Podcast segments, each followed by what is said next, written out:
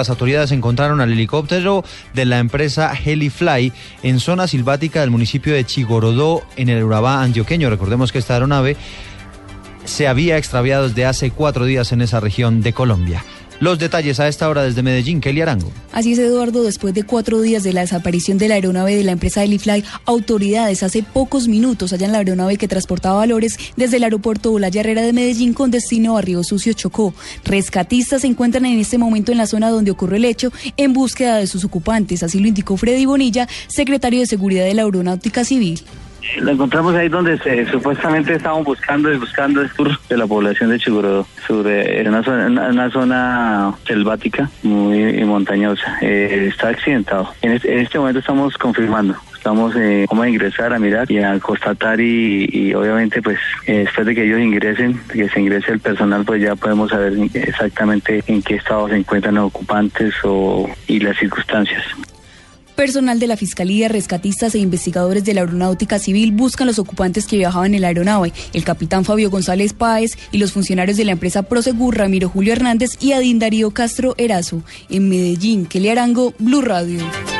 Gracias. Es la información de última hora desde la capital de Antioquia. Vamos ahora al Hospital de la Policía en Bogotá. Allí pasó su primera noche el patrullero Héctor Germán Pérez Monterrosa, quien fue liberado en las últimas horas por parte del ELN. ¿Qué pasa hasta ahora allí en el sitio? Juan Carlos Villani, buenos días.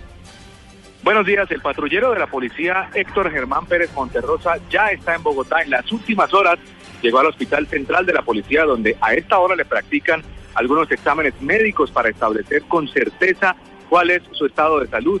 Allí el policía se encuentra reunido con algunos familiares y será visitado en algunos minutos por el director de la institución, el general Jorge Nieto, y el ministro de Defensa, Luis Carlos Villegas. El uniformado, recordemos, estuvo secuestrado por el ELN desde el pasado 20 de marzo y fue liberado, entregado a una comisión humanitaria del Comité Internacional de la Cruz Roja ayer en el sur del departamento de Bolívar, luego trasladado a Barranca Bermeja y posteriormente traído a la capital de la República. Juan Carlos Villani, Blue Radio. Carlos, gracias. A esta hora hay Consejo Municipal en Santander de Clichao, en el Cauca, para tomar decisiones en torno al futuro de la mina de San Antonio, donde en las últimas horas fallecieron cuatro mineros sepultados por una luz de tierra. Lo último con Carlos Aponte. Es muy difícil controlar la minería ilegal en esta zona del departamento del Cauca cuando llegan más de 1.500 personas de diferentes lugares a realizar esta actividad. Así lo señaló el secretario de Gobierno de Santander de Clichao, Diego Fernando López, quien además manifestó que pedirá el cierre preventivo de la mina de San Antonio en el Consejo de Gobierno que se realizará en las próximas horas. La conclusión que queremos es que eh, el Gobierno Nacional tome una decisión clara frente a la minería que se viene dando en esta zona porque no queremos más muertos en la vereda San Antonio y el Palmar. El funcionario además aseguró que los cuatro cuerpos de las personas fallecidas en la mina de San Antonio serán trasladados al departamento de Nariño, lugar de procedencia de los fallecidos en esta tragedia. Desde Cali, Carlos Andrés Aponte, Blue Radio.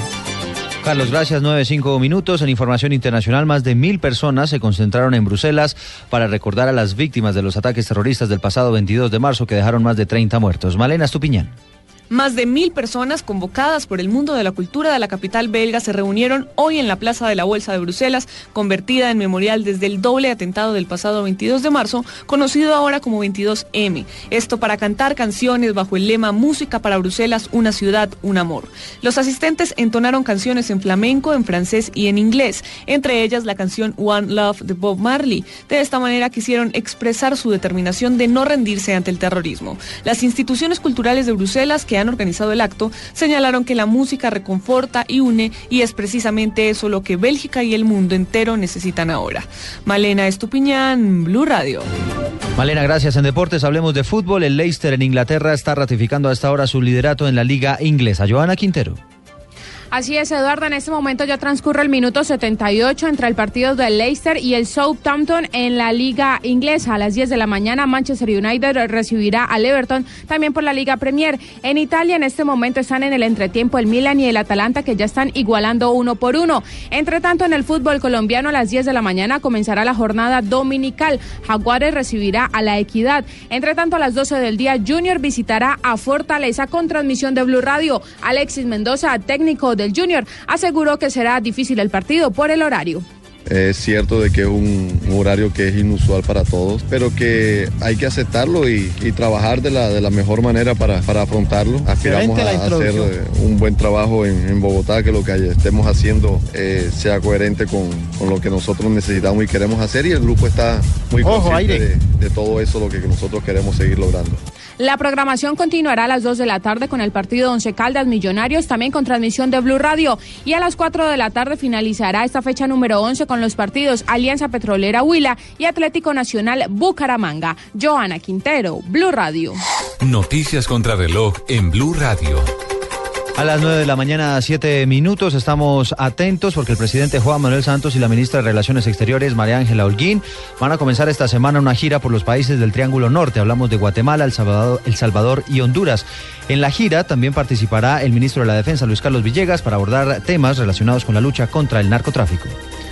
Estamos atentos porque se está cumpliendo la primera hora de elecciones en el municipio de Curumaní, en el departamento de Cesar, en una jornada electoral atípica para elegir al nuevo alcalde local y así reemplazar a Laura Herrera Trillos, cuya elección fue anulada por el Tribunal Administrativo del Cesar tras una demanda por inhabilidad. Y la noticia en desarrollo tiene que ver con las críticas que está lanzando esta mañana el uribismo al director de la Policía Nacional, Jorge Hernando Nieto, luego de que desde su oficina se informara que 55 mil personas participaron en las marchas convocadas por el Centro Democrático en todo el país. Sobre este tema acaba de escribir el expresidente Álvaro Uribe en su cuenta de Twitter. General Nieto, director de la policía, por favor no politice su actividad con símbolos de partidos políticos y con cifras contrarias a la realidad.